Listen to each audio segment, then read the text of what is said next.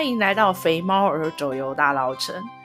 今天第一集是我的开场篇。那为什么我要做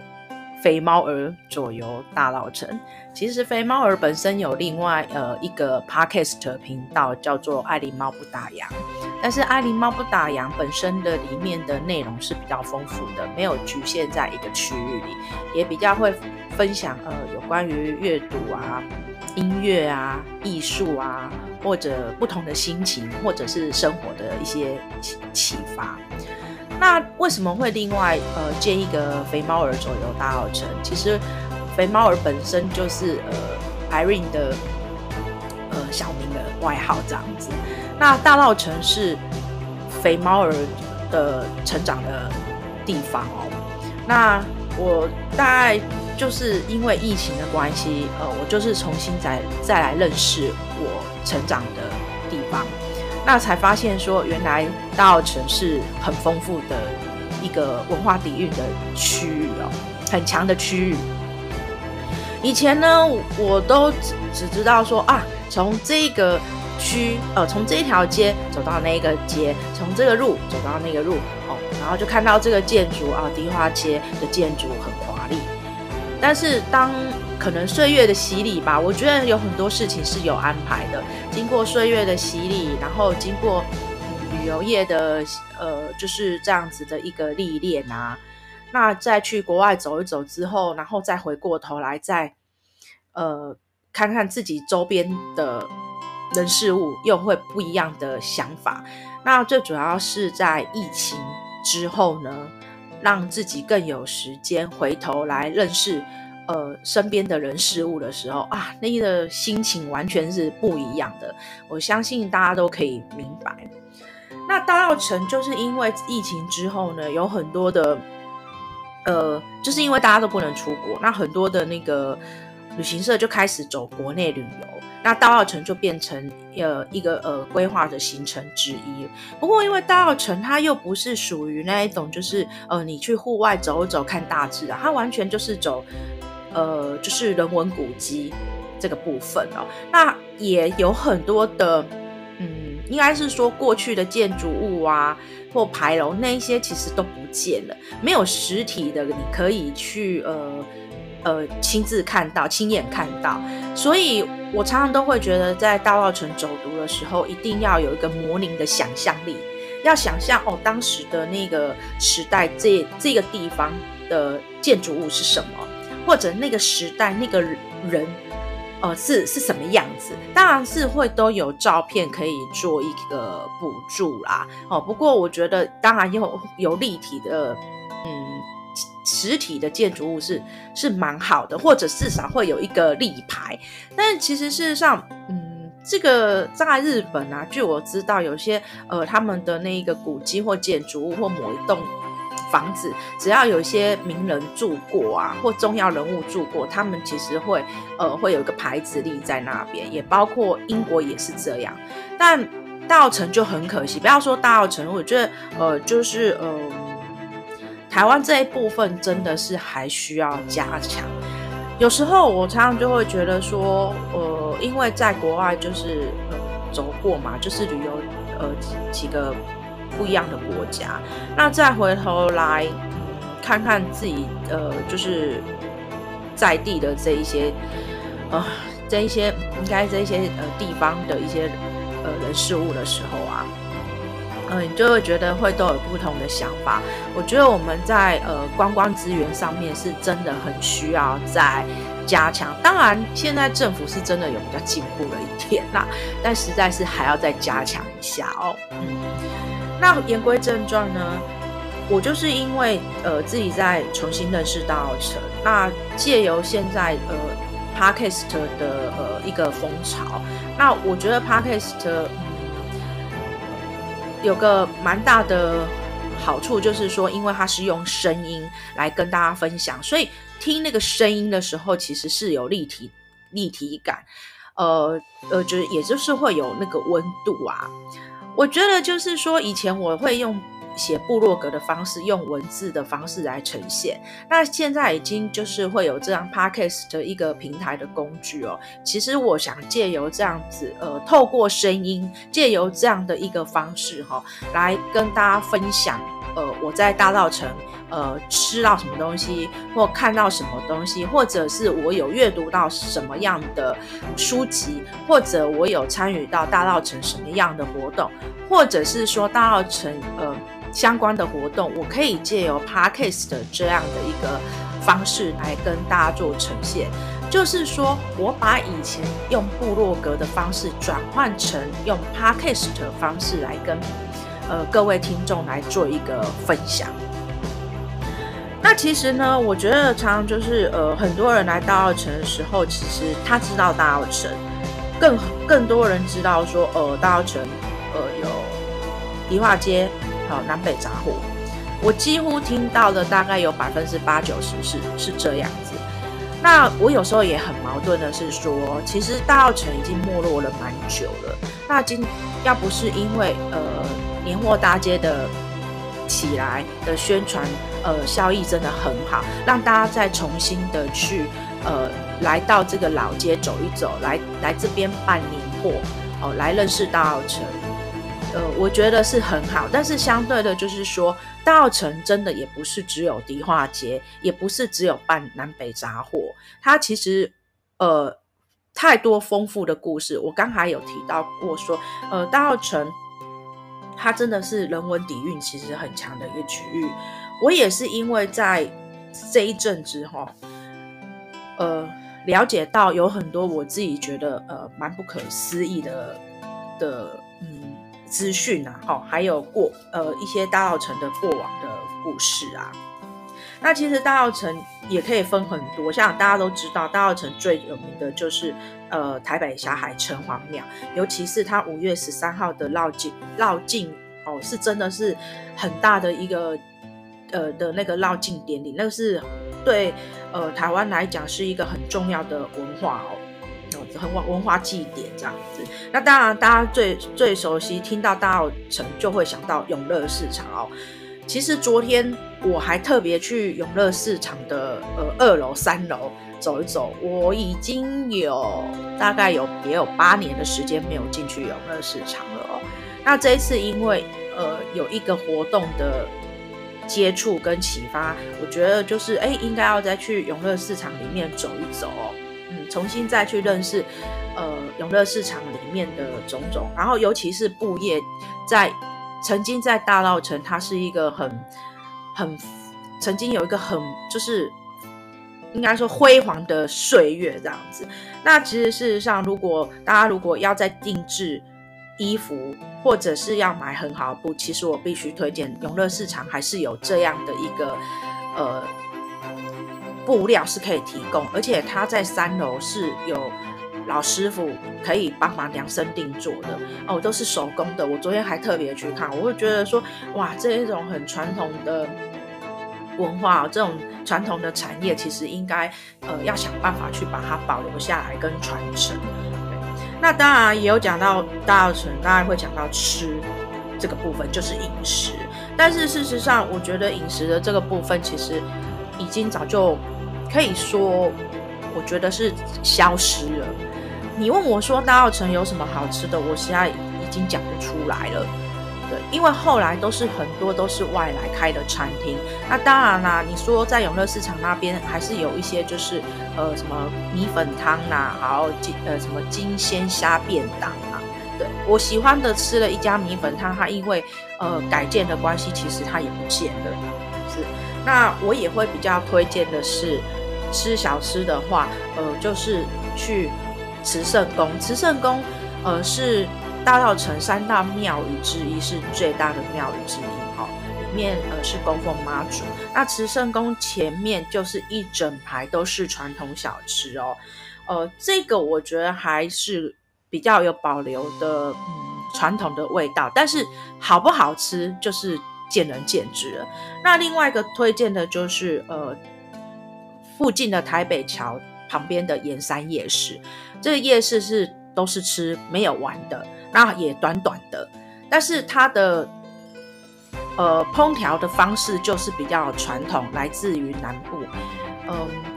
我曾经有听一位呃老师说过，在台北市里面，呃，如果以夜市来讲，烹调比较道地、比较传统的，就是属于盐山夜市。所以以上我推荐两呃两个地方的饮食，是我个人是推荐的。那大家有机会可以来试试看。那接下来我们就讲到运输，大家都知道大澳城会起来，就是在于它有淡水河，它靠近港口，也因为靠近港港口，它就是带动呃整个这个大稻埕的区域。昨天我还特地去大澳城码头，那现在大澳城码头就是有个货柜市集，就是好多的那个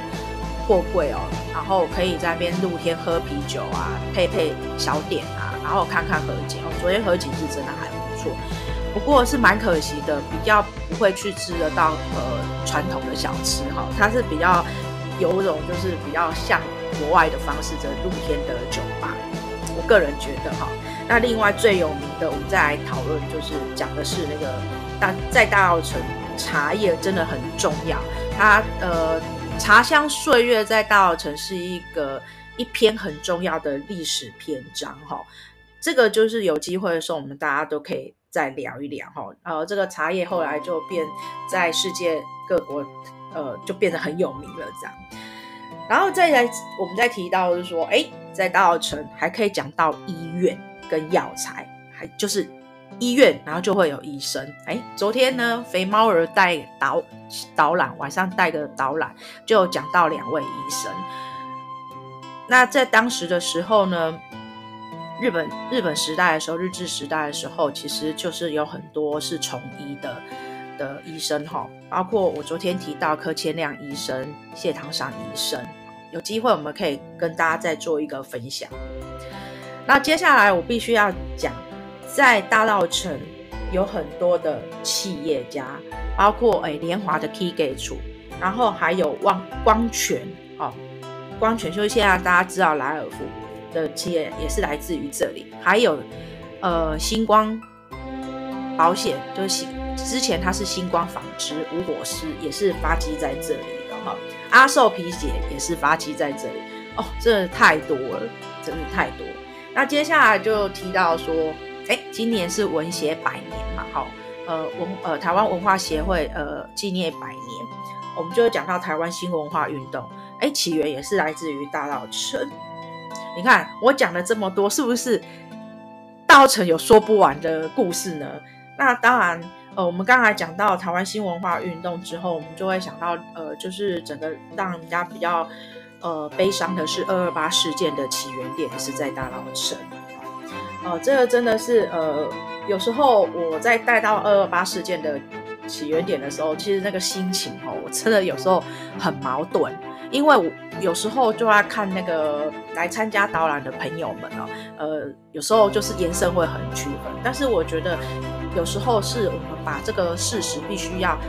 呈现好、哦、说明，我们其实是要学会包容，我们可以学会，我们要学着呃原谅，但是我们不能忘记这个教训。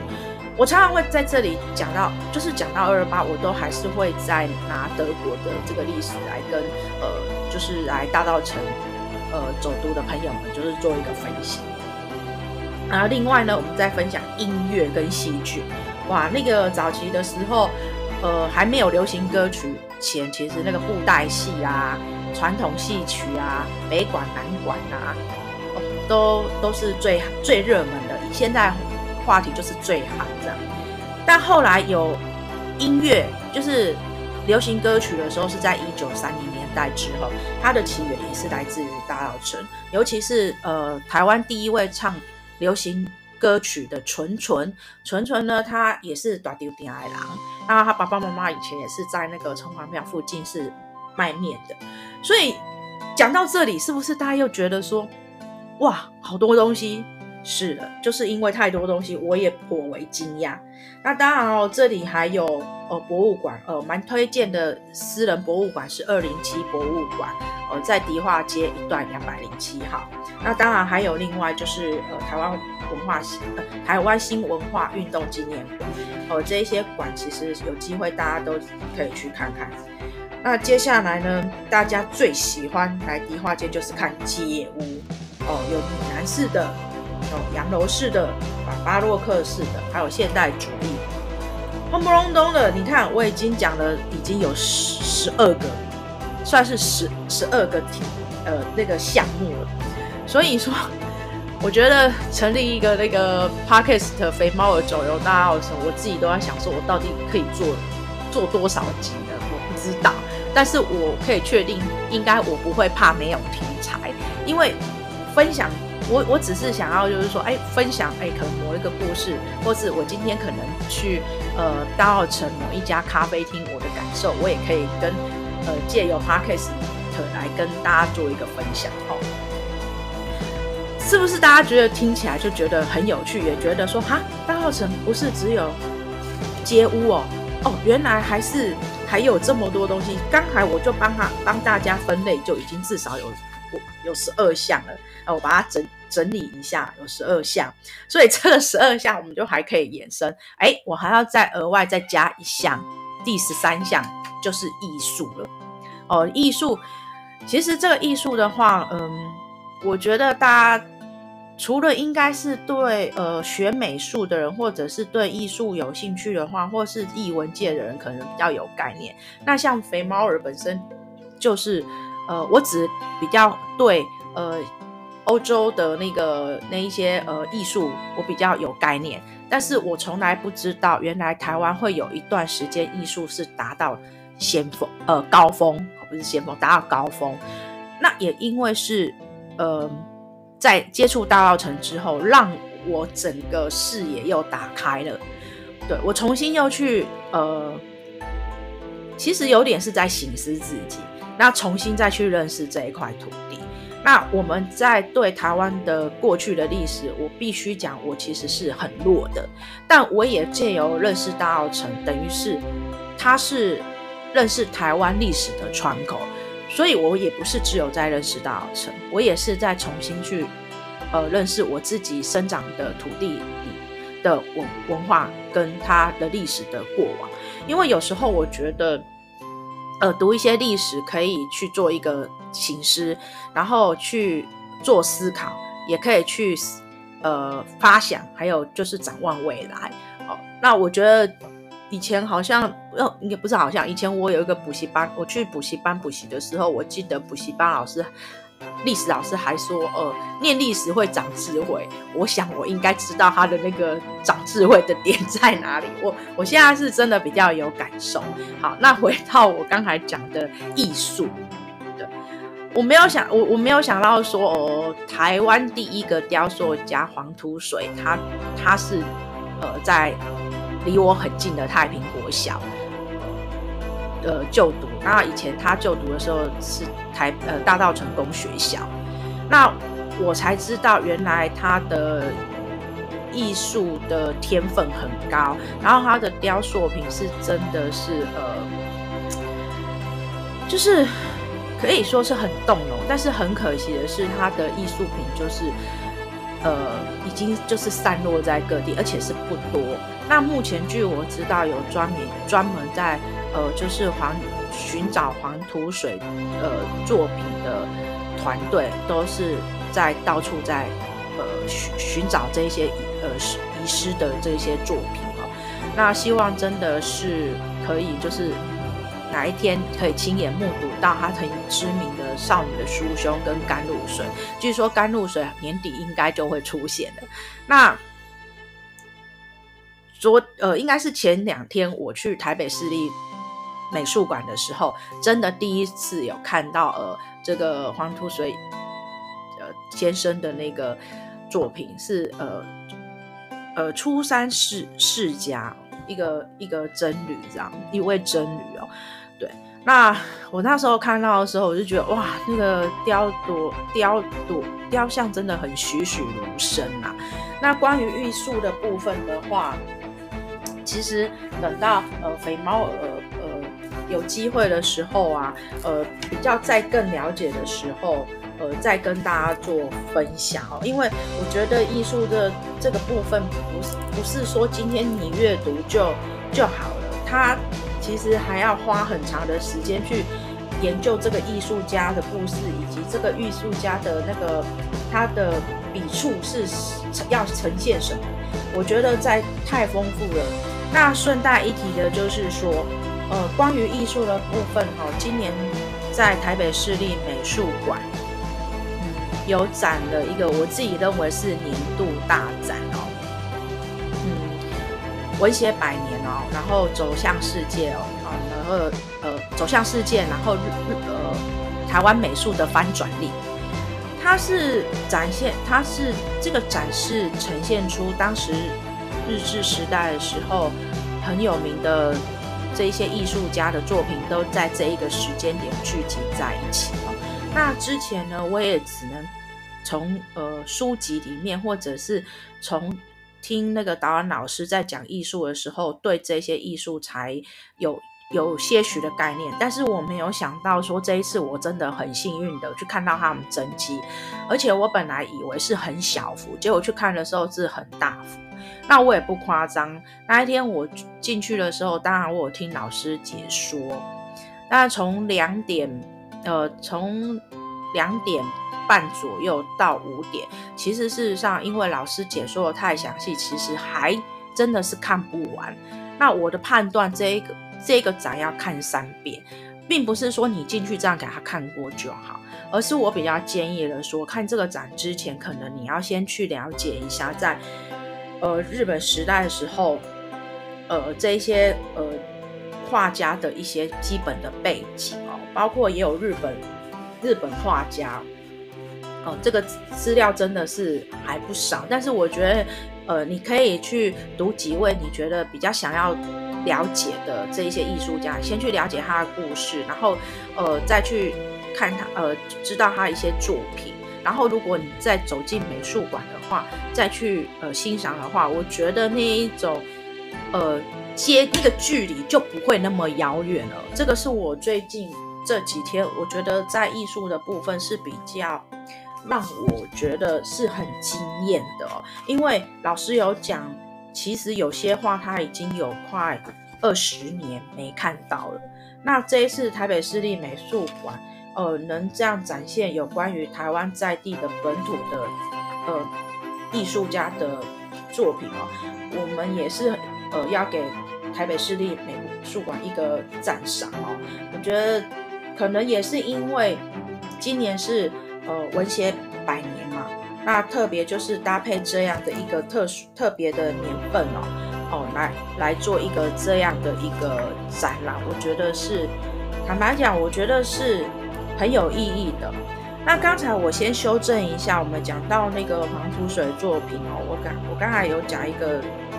呃，就是在美术馆的雕塑，其实更正一下，这是释迦楚山哦，这个是一九二七年的时候。呃黄土水是为了故乡的艋舺龙山寺制作的释迦楚山。那其实我那时候去看的时候，我真的第一次看到，我就觉得哇塞，雕塑栩栩如生。我其实无法形容，但是有一种静态感。那那时候老师有特别在解解释一下有关于呃释迦牟尼佛的故事哦。好那这个部分的话，其实我很建议，就是有机会的时候也要听个导览，然后事先做些功课，呃，这样子在欣赏，呃，这一些艺术家的作品的时候，就不会那个距离那么有距离感了。那今天轰不隆咚的在开场边第一集跟大家说说这么多，其实也不知道为什么，就有点很紧张，然后自己也觉得，哎。我点恭喜啊！但是至少我应该有稍微分类一下了，嗯，那接下来就是说，呃，我还是跟大家就是做一个就是宣传，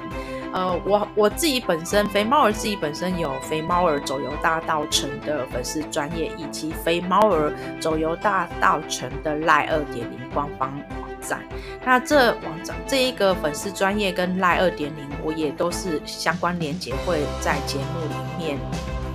呃，就是做一个连接，那请大家就是可以就是多支持肥猫儿走游大道城，呃，跟我一起来认识大道城，呃，美好的一些过往的故事，以及跟肥猫儿一起走游大稻城，大稻埕竟是说不完的故事。我们下次见，拜拜。